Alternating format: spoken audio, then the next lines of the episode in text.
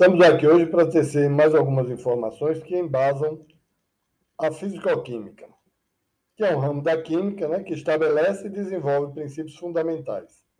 Os conceitos visam a explicar e interpretar observações sobre as propriedades físicas e as propriedades químicas da matéria.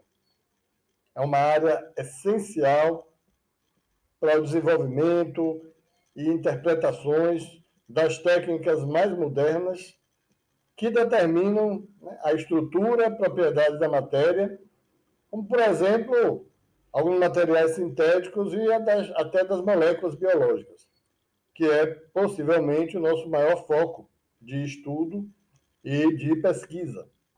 Algumas das mais importantes áreas da fisicoquímica militam pelas soluções, solubilidade, que estuda os aspectos quantitativos das soluções aquosas e usa grandezas tais quais massa, volume e quantidade de matéria no objetivo ou com o objetivo de calcular as concentrações dessas soluções e as quantidades de produtos formados em reações químicas.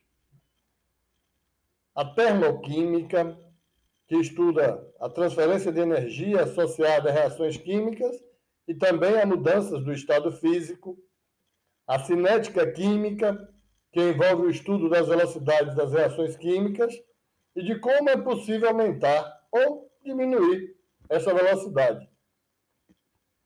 Tem também a eletroquímica, deveras importante e fundamental para nós, que estuda as transformações químicas que envolvem transferência de elétrons entre as espécies reagentes.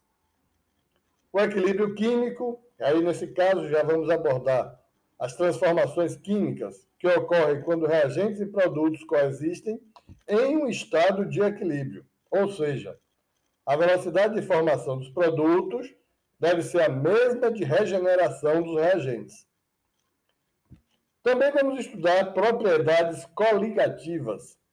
Nesse caso, estudamos as alterações que ocorrem em algumas propriedades tais quais o ponto de fusão, ponto de ebulição e a pressão máxima de vapor de um líquido.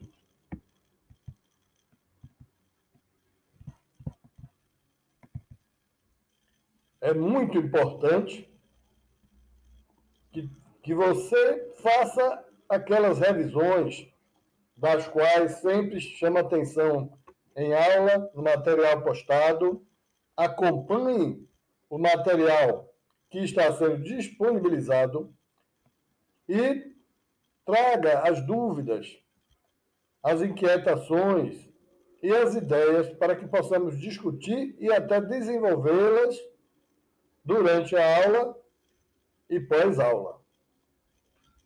Aguardo vocês na próxima aula presencial.